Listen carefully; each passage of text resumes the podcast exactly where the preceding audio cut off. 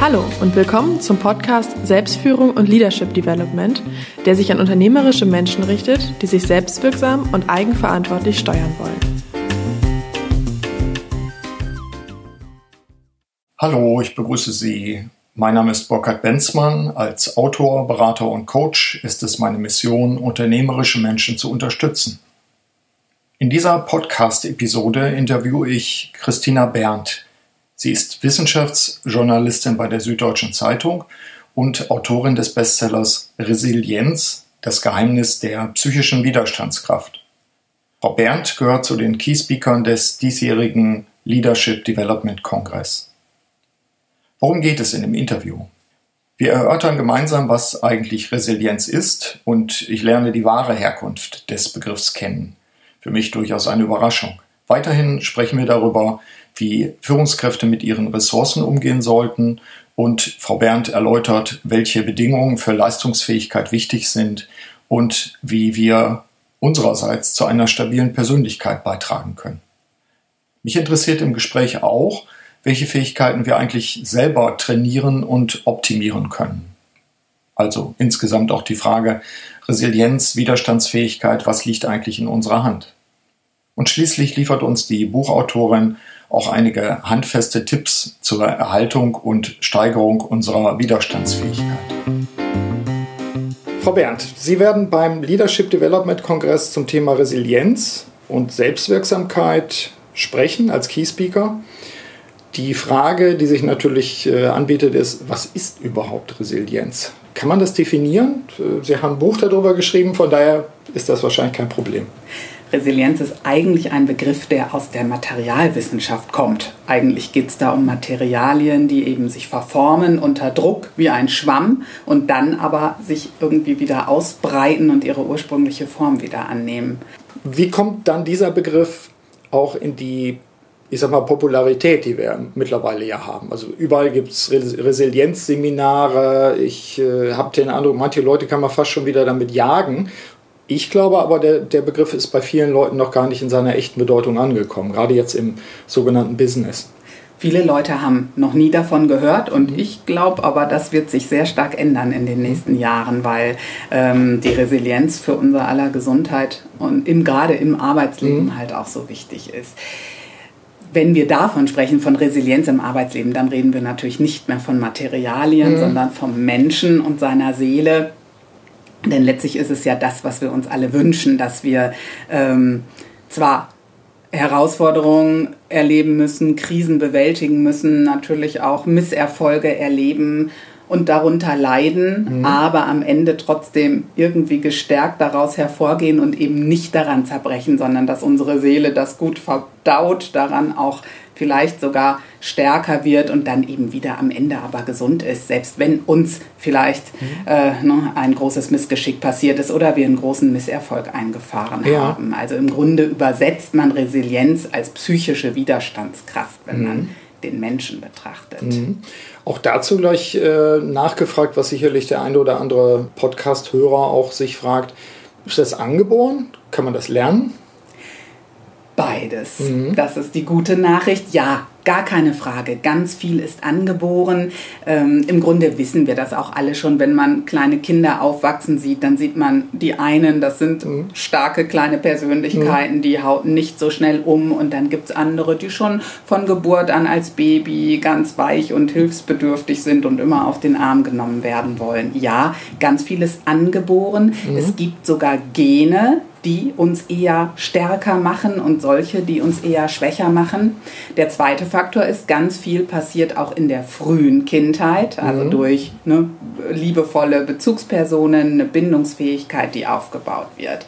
Aber, und das sind im Grunde auch die neuesten Forschungsergebnisse, dass man sagt, dass beides spielt extrem ineinander. Also ja. sowohl die Umwelt als auch die Gene haben einen großen Einfluss auf unsere mhm. Resilienz. Mhm. Wenn ich das, äh, ich meine, auch in Ihrem Buch direkt richtig gelesen habe, dann geht es aber auch nicht darum, jetzt zum Beispiel Kinder in Watte zu packen und äh, sie vor der Welt zu schützen, sondern im Gegenteil. Es gibt immer wieder Geschichten auch von, von kleinen Kindern, von Jugendlichen, die durch schwierige Zeiten durchgegangen sind und dadurch widerstandsfähig geworden sind, offenbar, und damit auch im Erwachsenenalter eine Resilienz haben, äh, die, wo man die Leute nicht so schnell umhaut, sozusagen. Auch das ist ja eine, Entdeckung, glaube ich. Ja, das mhm. ist äh, genau so, wie Sie es sagen. Ja. Ähm, Im Grunde hatte der Nietzsche mit seinem Spruch, was uns nicht umbringt, macht uns stärker, recht. Mhm. Ja, da ist viel dran. Das heißt jetzt nicht, dass man sich in alle möglichen schrecklichen Situationen begeben und ja. die durchleiden soll. Aber sich nur in Watte zu packen und sich ständig vor Herausforderungen zu drücken, ist eben auch nicht die richtige Strategie. Denn letztlich ist Resilienz nicht nur eine Frage der Persönlichkeit, mhm. das ist sie auch. Aber nicht nur. Resilienz ist letztlich auch eine Strategie, wie man mit schwierigen Situationen umgeht. Mhm. Tja, und wie lerne ich, mit schwierigen ja. Situationen umzugehen, indem ich halt auch mal schwierige Situationen erlebe. Mhm.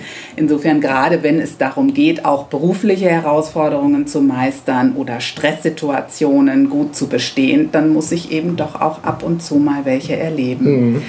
Man spricht heute von Stressimpfung.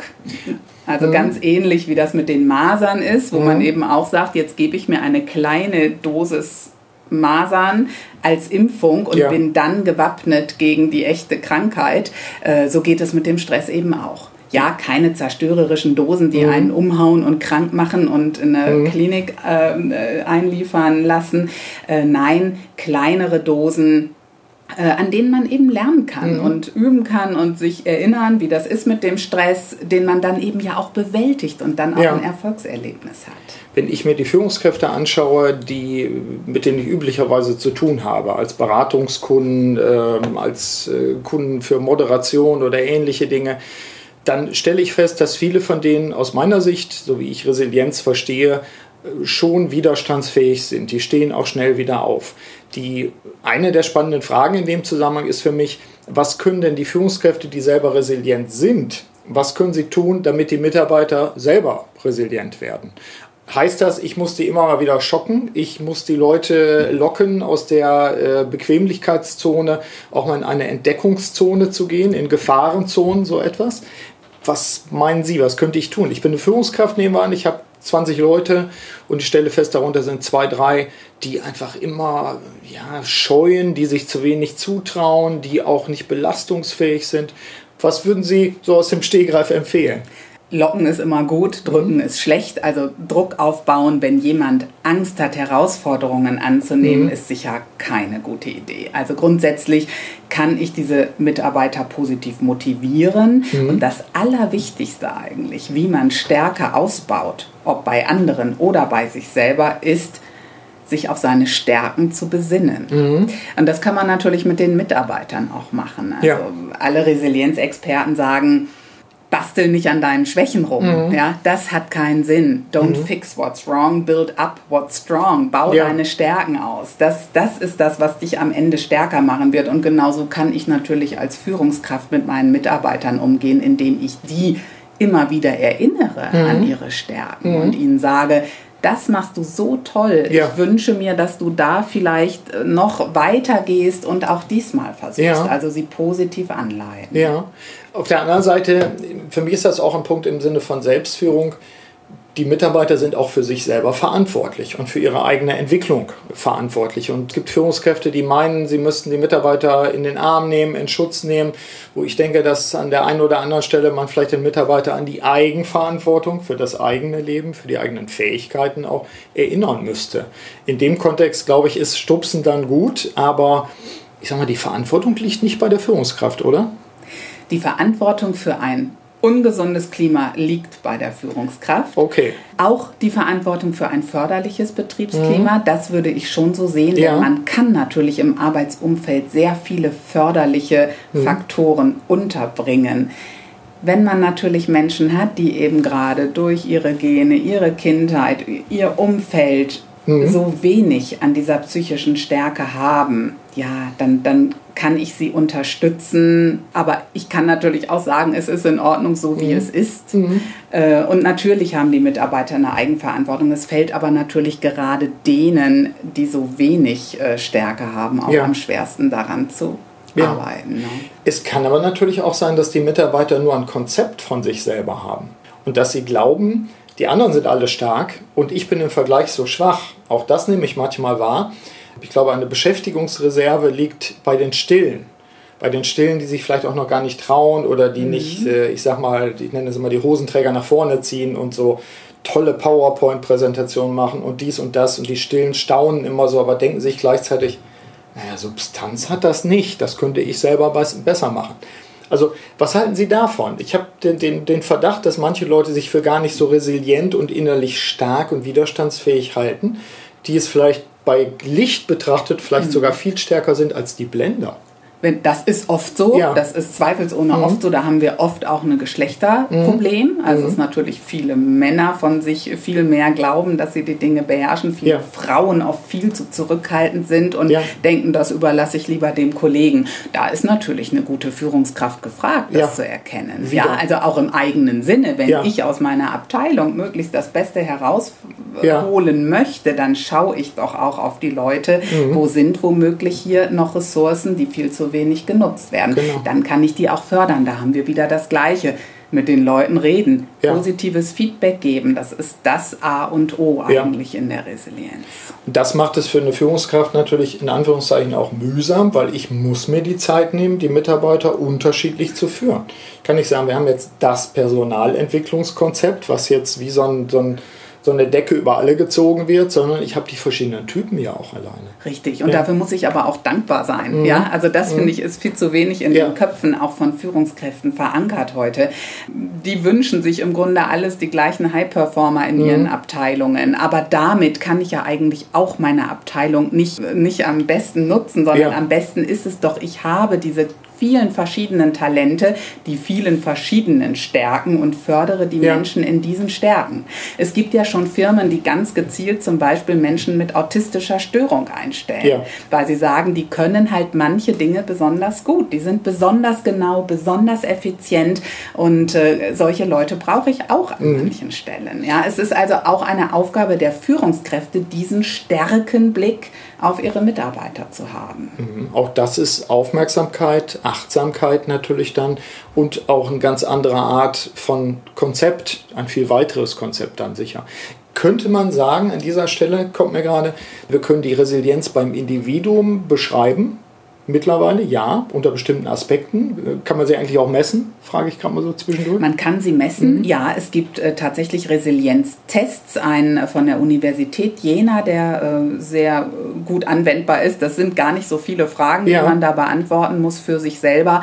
Ähm, und dann geht es natürlich auch um sekundäre Faktoren. Also was ist denn Resilienz letztlich? Natürlich ganz viel Selbstbewusstsein, mhm. Frustrationstoleranz, mhm. durchaus auch eine gewisse Intelligenz. Ja? ja? dafür muss man nicht Nobelpreisträger mhm. sein. Nein, es geht um so eine Lebensschleue. Wie ja. komme ich denn aus einer schwierigen Situation heraus? Wie bewältige ich eine Krise, ja. eine neue Aufgabe? Da brauche ich eben so ein bisschen Pfiffigkeit. Mhm. So ein ausgeglichenes Temperament ist eher hilfreich, mhm. äh, wenn man also nicht gleich äh, Tränen ausbricht oder umgekehrt die Riesenbegeisterung für vielleicht den größtmöglichen Quatsch entwickelt, ja. Realitätssinn und letztlich auch ganz stark eine Bindungsfähigkeit. Mhm. Also Soziales äh, ist ein ganz starker Resilienzfaktor. Ja, der Gedanke, den ich nochmal ähm, aufnehme, der mir eben gerade kam, war eben, wenn wir das definieren können, wie Sie es gerade getan haben für Individuen, können wir eigentlich auch sagen, was macht eine resiliente Organisation aus?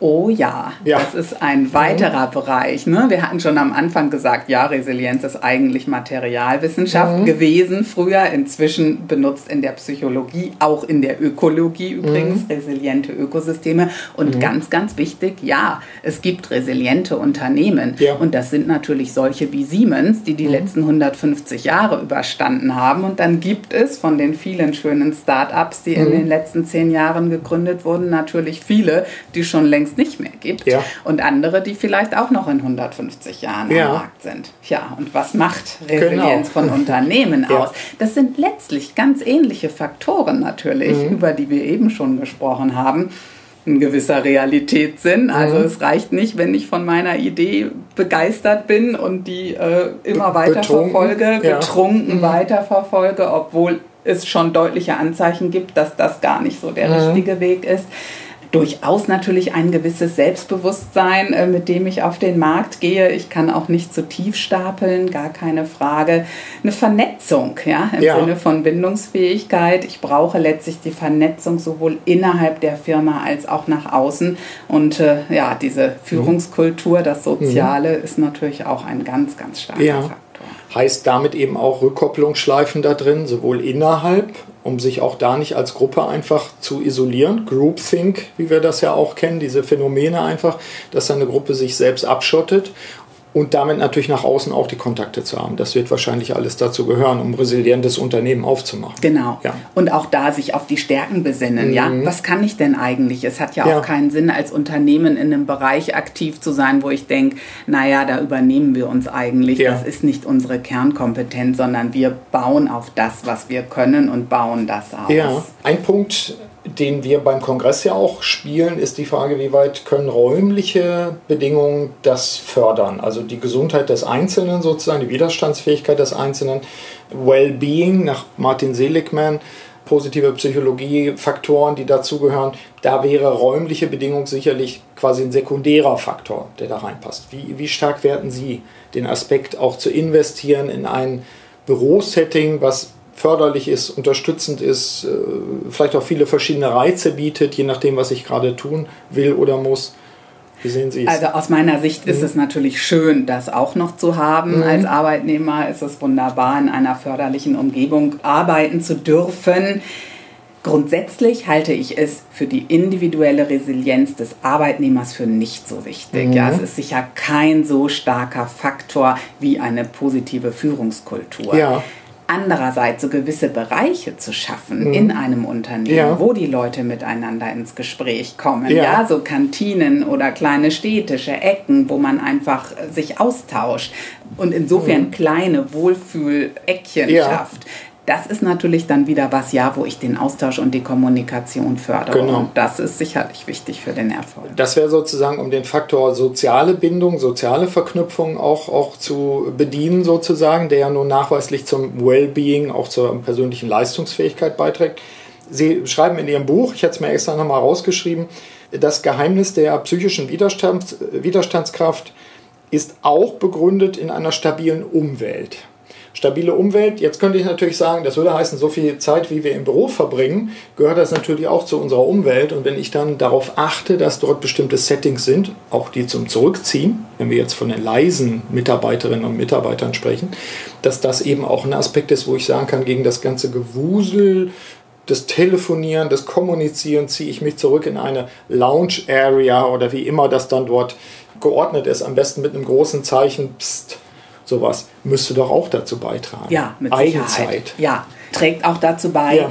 Stabilität heißt ja eben auch, ich habe nicht so viele Baustellen. Mhm. Ja, ich muss meine Ressourcen, meine Stärken nicht äh, in zehn Bereichen ja. gleichzeitig abarbeiten, wo ich mich noch über ein bimmelndes Telefon ärgere mhm. oder über irgendwie eine Jalousie, die nicht funktioniert sondern da kann ich mich dann auch auf meine Stärken besinnen. Ja, mhm. das ist äh, sicherlich mhm. ein, ein großer Faktor. Ja, ich hake dann auch nochmal deshalb ein, weil mich interessiert natürlich auch, welche Techniken oder Methoden oder Haltung oder Ansätze Sie favorisieren im Sinne von, wenn ich jetzt Führungskraft bin und ich stelle für mich fest, naja, was ich so höre jetzt gerade in dem Podcast, bin ich eigentlich resilient genug? Ich müsste da eigentlich was tun. Beispiel Achtsamkeitstrainings. Beispiel Meditation, so etwas. Da interessiert mich, gibt es etwas, wo Sie sagen, besonders wirksam ist, nachweislich oder aufgrund eigener Erfahrung beispielsweise, dieses oder jenes Programm oder Methode, so etwas? Mhm. Die Menschen wollen ja immer Methoden hören. Mhm. Das ist natürlich individuell total unterschiedlich. Worauf kann ich mich einlassen? Ja. Gar keine Frage, wenn ich sage Meditation, das ist nichts für mich, kann da nicht eine halbe Stunde still sitzen, das ist einfach nicht mein Ding. Mhm. Dann würde ich sagen, muss ja auch nicht. Mhm. Ja, genau, denn wir wollen doch Stärken trainieren und ja. nicht sagen, jetzt dokter ich an was rum, was ich nun gar nicht kann, ja. was gar nicht in mir drin steckt. Stärken trainieren, tja, da muss ich aber natürlich erstmal rausfinden, was sind meine Stärken. Mhm. Und so setzen eigentlich die wichtigsten Resilienztrainings an. Ich mache erstmal einen Stärkentest. Ja. Kann man auch im Internet machen, zum Beispiel auf der Seite von Professor Ruch von der ETH Zürich, dass mhm. man erstmal rausfindet, was sind meine persönlichen Stärken und die dann ausbaue. Ja. Und äh, ja, ganz wichtig für Resilienz ist äh, der Optimismus. Mhm. Den haben natürlich viele Führungskräfte durchaus. Ja? ja. Aber den zu schulen, schulen, indem man auch wirklich seine Gehirnzellen darauf einstimmt, mhm. ähm, nicht immer das Schlimmste zu erwarten, ja. sich nicht selber zu zerfleischen, weil man äh, nicht immer an, an die Fehler denkt, die man gestern gemacht hat, sondern eher an das, was gut gelaufen ist. Das ist eine äh, eigentlich eine der Stützen mhm. bei also Resilienz. Zürcher Stärkenmodell wäre so ein Ansatz. Genau. Achtsamkeitstrainings an sich, aber Sie sagen, und das kommt mir sehr entgegen, weil für mich ist halt der erste Teil von Selbstführung Selbsterkenntnis. Ja. Wenn ich weiß, wer ich bin, wie ich ticke, wenn ich meine Stärken kenne, meine Schattenseiten kenne, meine Talente kenne, erst dann kann ich Verantwortung für mich übernehmen und erst dann kann ich mich so steuern, wie es zu mir passt. Ist ja meine Grundannahme einfach auch. Das finde ich beruhigend, wie Sie es sagen, weil das würde ja genau passen. Führungskräfte haben natürlich oft eher das Problem, dass sie sich für zu stark halten. Okay. Ja? Mhm. Das, ähm, klar, sie haben natürlich auch in ihrem Leben viel erreicht, sie haben viel positive Rückkopplung bekommen. Man muss immer bedenken, Resilienz ist keine dauerhafte Eigenschaft. Mhm. Also dadurch, dass es eben auch kein Persönlichkeitsfaktor ist, ist sie durchaus variabel mhm. im Laufe des Lebens und es können durchaus Dinge passieren, ja. äh, die die Resilienz auch ein Stück weit zerstören. Das okay. ist das eine auch durch äußere Faktoren. Also dramatische Krise, Ereignisse, eine, eine ja, Finanzkrise, Krankheit. eine Pleite, eine ja. Krankheit, ein Unfall. Mhm. Und wir sind eben auch nicht in allen Lebensbereichen gleich stark. Mhm. Wenn ich als Führungskraft sage, ich bin hier stressresistent, ja. ich komme hier super klar mit all diesen finanziellen Herausforderungen, dann ist aber vielleicht die Scheidung, die mhm. meine Frau plötzlich von mir will, was, was mich tief verletzt. Klar. Ja, und ja. aus der ich womöglich nicht wieder rauskomme okay. aus dieser Verletzung. Ja. Also das muss man sich immer klar machen. Insofern haben wir alle unsere schwachen Seiten, unsere mhm. Achillesfersen. Ja. Wir haben sicher alle einen guten Grund, an unserer Resilienz zu arbeiten. Nimmt sie mit dem Alter zu oder ab? Sie nimmt mit dem Alter zu. Das, das finde ich jetzt mal Schöne. sehr beruhigend. Ja, ja, sie nimmt automatisch zu. Und woran mhm. liegt das? Natürlich daran, dass wir ja alle zwangsweise in unserem Leben immer wieder Krisen haben. Mhm. Und wir lernen, mhm. mit ihnen umzugehen. Und wenn wir jetzt heute allein daran denken, wie dramatisch wir es fanden, als unsere erste Liebe kaputt ging und ja. sich der erste Freund trennte und man damals dachte, da kommt man nie wieder raus, mhm. das Leben ist vorbei und ja. das wird nie wieder gut. Und heute wissen wir, naja, ne, so mhm. schlimm war es dann doch nicht und es gab wieder neue Optionen später im Leben.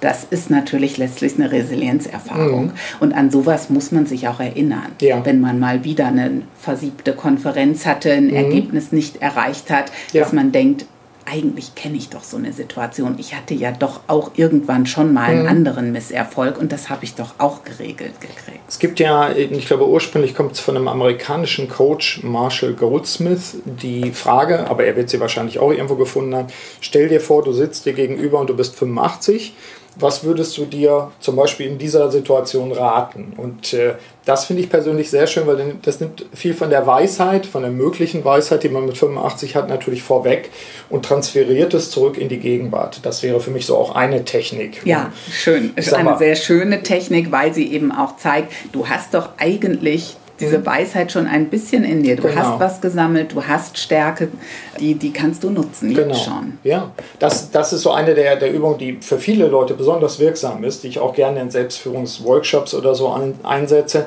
Zweiter Aspekt ist für mich die Erkenntnis, die habe ich von meiner Mutter, dass Optimismus Arbeit ist. Optimismus ist Arbeit im Sinne von, ich entwickle Optimismus. Ich schaue mir die Situationen, von denen ich vielleicht denke, das ist jetzt aber eine, eine Schwäche, das ist misslungen oder so etwas nochmal genau an.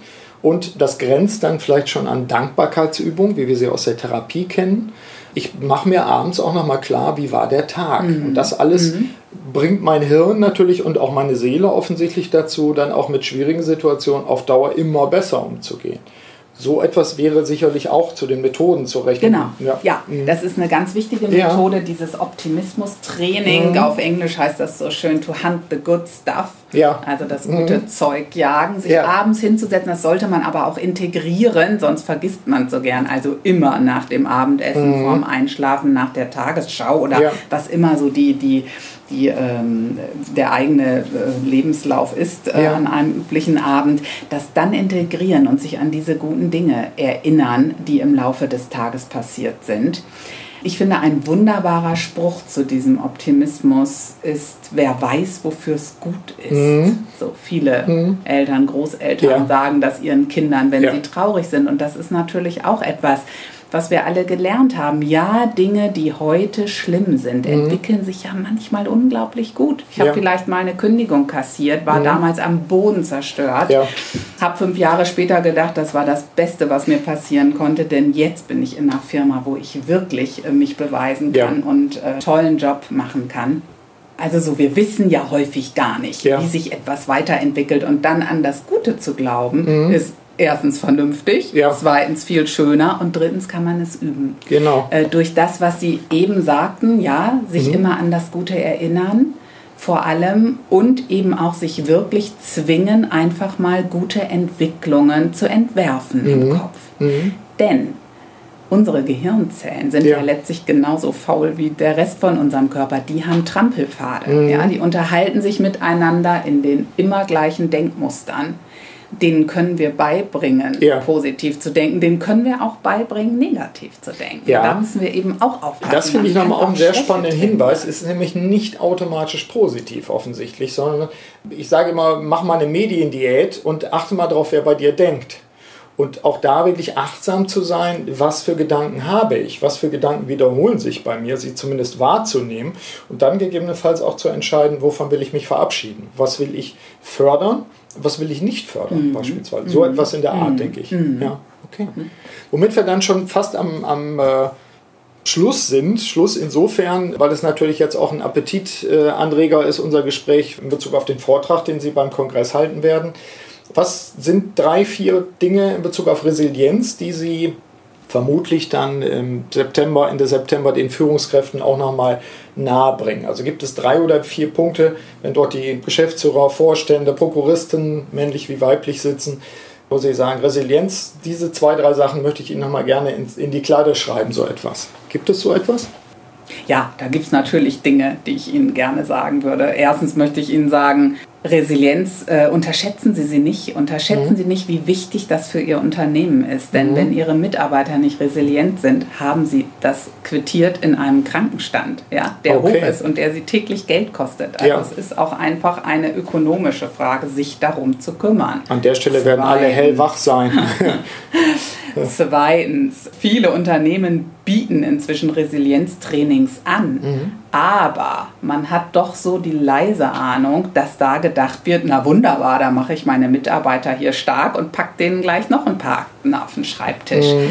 Das kann es nicht sein. Also Ja. wenn ich äh, auf diese Art äh, nur erwarte, die Mitarbeiter müssen irgendwie an ihrer Resilienz basteln, um mein Arbeitspensum Ja. erledigen zu können, dann wird das natürlich eine Spirale, die letztlich wieder nur in einem hohen Krankenstand enden kann. Äh, nein, ich würde sie motivieren, ihre Führungskultur so auszurichten, dass sie resilienzfördernd ist in ihrem Unternehmen. Und dazu müssen sie erstens selber an ihrer Resilienz arbeiten, sich deren bewusst machen, auch durchaus mal Schwächen kommunizieren und so eben dafür sorgen, dass sie ihre Mitarbeiter in ihren Stärken fördern. Mhm. Braucht es dazu komplexe Programme oder raten Sie, nee, fangt lieber an, macht etwas? Wo Ja. würden Sie. Ich denke, Ja. da ist, wenn man sich das mal bewusst macht, muss man dafür keine großen Programme bewältigen. Ja. Klar schadet es nichts, mal so ein äh, Führungskräftetraining auf die Beine zu stellen, aber so grundsätzlich damit anzufangen, selber über seine Schwächen zu reden, äh, eine stärkere Lobkultur im Unternehmen zu etablieren, sich darauf zu besinnen, was ist das, was wir können, Ja. nicht allzu sehr oder nicht ausschließlich auf die Defizite zu blicken. Das sind doch Dinge, die kann man eigentlich mit einem guten Menschenverstand und einer gewissen Achtsamkeit auch selbst Ja. erstmal schon mal anfangen. Vorbild. Damit wären wir wieder beim Thema Führungskraft als Vorbild. Ja, gut. Dann sage ich vielen Dank für das Gespräch und äh, freue mich natürlich klar auf den Kongress.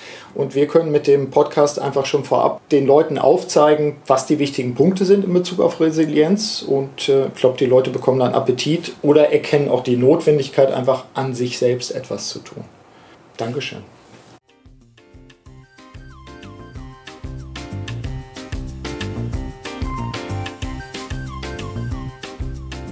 Sie hörten den Podcast Selbstführung und Leadership Development der LD 21 Academy GmbH. Das Team der Akademie und eingeladene Experten unterstützen unternehmerische Menschen, um sich selbstwirksam und eigenverantwortlich zu steuern. Aktuelle Infos finden Sie in unserem Blog unter www.ld21.de.